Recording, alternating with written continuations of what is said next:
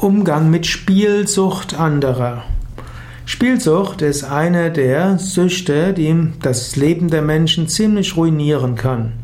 Es gibt natürlich unterschiedliche Formen von Spielsucht. Es gibt die harmlose Spielsucht. Man könnte sagen, wenn ein Vater gern mit seinen Kindern spielt, das ist jetzt nicht das, was als krankhafte Spielsucht bezeichnet. Oder wenn jemand gern Karten spielt, ohne dass dabei Geldeinsätze sind, ist auch nicht weiter tragisch. Das sind unschuldige Spiele.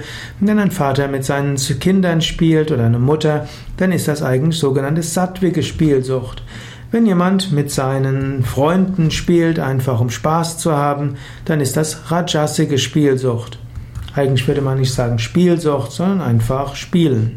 Und dann gibt es die tamassige Spielsucht, wo jemand um Geld spielt, wo jemand sein Vermögen aufs Spiel setzt, wenn jemand sich in Schulden begibt, vielleicht sogar dann in kriminelle Umstände kommt und dann, um die Schulden seiner Spielsucht zu decken, dann ja, letztlich kriminelle Handlungen begeht. Wie gehst du damit um, wenn du von einem solchen Menschen weißt? Wenn er kriminelle Handlungen begeht, solltest du das der Polizei melden.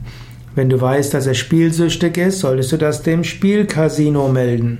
Denn die Spielcasinos sind mindestens in Deutschland gehalten, spielsüchtigen Hausverbot zu erteilen.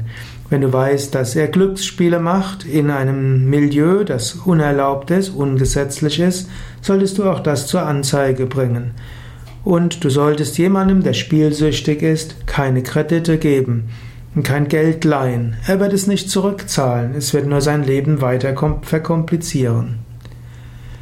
Du kannst für ihn beten, du kannst ihn auffordern, Yoga und Meditation zu üben.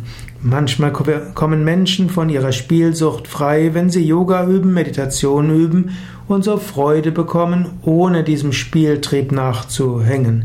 Ich kenne einige in Yoga-Kreisen, die früher spielsüchtig waren und über Yoga und Meditation ein neues Leben begonnen haben. Yoga hilft Menschen, Freude zu empfinden, Gelassenheit zu empfinden, dem Leben einen tieferen Sinn zu geben. Und insofern mit der beste Ratschlag, den du einem Spielsüchtigen geben kannst, ist Yoga und Meditation zu üben.